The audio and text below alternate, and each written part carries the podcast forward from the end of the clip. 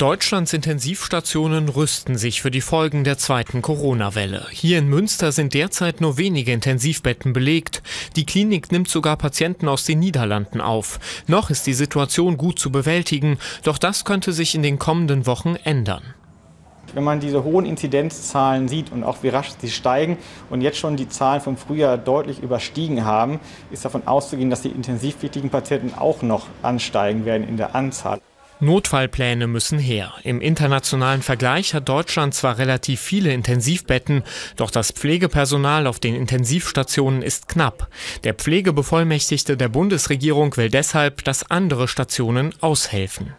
Ich spreche da einfach planbare Operationen dann an, zu gucken, ob es nicht zugunsten von äh, Corona-Patienten dann zurückgestellt werden kann. Wir können ja über Nacht keine Pflegekräfte backen. Wir sind ja dabei, vieles dabei zu tun und zu entwickeln, aber leider Gottes braucht das auch seine Zeit.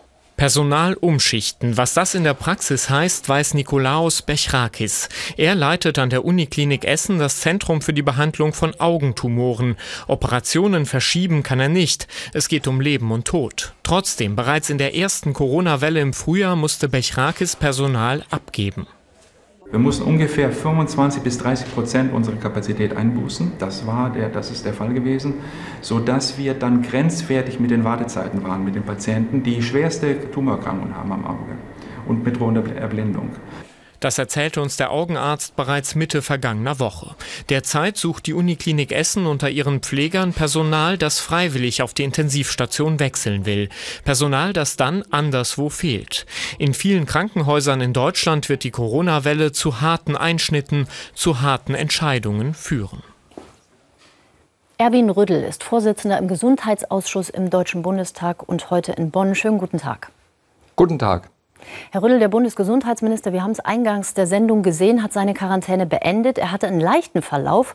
Doch wie sieht es mit denen aus, die in den kommenden Wochen schwer erkranken? Müssen die fürchten, auf den Intensivstationen abgewiesen zu werden? Das glaube ich nicht, das hoffe ich auch nicht. Wir sind äh, gut vorbereitet. Wir haben im Frühjahr gesehen, äh, wie stark unser Gesundheitssystem ist.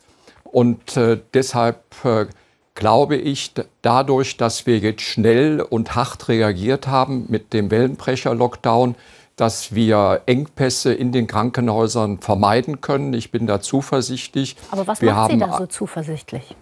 Wir haben ein ähm, Intensivbettenregister. Wir, wir sind besser vernetzt, äh, als wir das im Frühjahr waren. Ich denke, wir werden nicht umhin kommen, die eine oder andere planbare Operation oder Eingriff oder Therapie äh, auszusetzen. Aber wir hatten im Frühjahr äh, etwa 30 Prozent der Kapazitäten äh, belegt und 70 Prozent der Kapazitäten frei. Also ich hoffe, wenn wir jetzt konsequent äh, diese drei, vier Wochen äh, mit dem Lockdown oder Mini-Lockdown durchhalten, dass wir Kapazitäten äh, erreichen, die also unser Gesundheitssystem nicht überfordern. wir dürfen kurz, wenn ich ja. da kurz ähm, einhaken darf, wenn wir uns die vergangenen zwei Wochen angucken, da hat sich die Zahl der Covid-Intensivpatienten fast verdreifacht. Wenn das innerhalb der nächsten zwei Wochen wieder eine Verdreifachung gibt, sind wir schon bei 6.000 Patienten und in vier Wochen wären wir bei 18.000. Was hieße das für das Gesundheitssystem? Also genau deshalb machen wir ja den Lockdown, um also diese Dynamik zu brechen. Und ich bin mir ziemlich sicher, äh, dass wir das also schaffen werden und dass wir im Dezember, also es läuft jetzt derzeit etwas nach. Also wir werden die nächsten äh, zwei mhm. Wochen sicherlich noch spüren, eine Dynamik nach oben. Und dann hoffen wir, dass wir diese Dynamik durch den Lockdown gebrochen haben. Deshalb bin ich zuversichtlich, dass unser Gesundheitssystem mit ambulanter und stationärer Kraft gut vorbereitet ist äh, mhm. und dass also mit der Besonnenheit der Bürger und Bürgerinnen wir es schaffen, äh, gut in mhm. den Dezember zu kommen. Aber die und, Betten sind ja das eine. Ne? Entschuldigen Sie, wenn ich Sie da noch mal mhm. unterbreche, mhm. aber es interessiert sich ja auch viele Zuschauer. Personal ist das andere. Woher ja. wollen Sie das nehmen? Man kann es nicht backen, sagt der Pflegebeauftragte der Bundesregierung. Ja, genau. Deshalb müssen wir jetzt äh, konsequent uns an die neuen Regeln halten, damit unser Gesundheitssystem nicht überfordert wird. Wir haben die Gesundheitsämter gestärkt. Äh, wir äh, in der äh, ersten Welle sind sechs von sieben Infizierten im ambulanten Bereich versorgt worden. Das hat gut geklappt.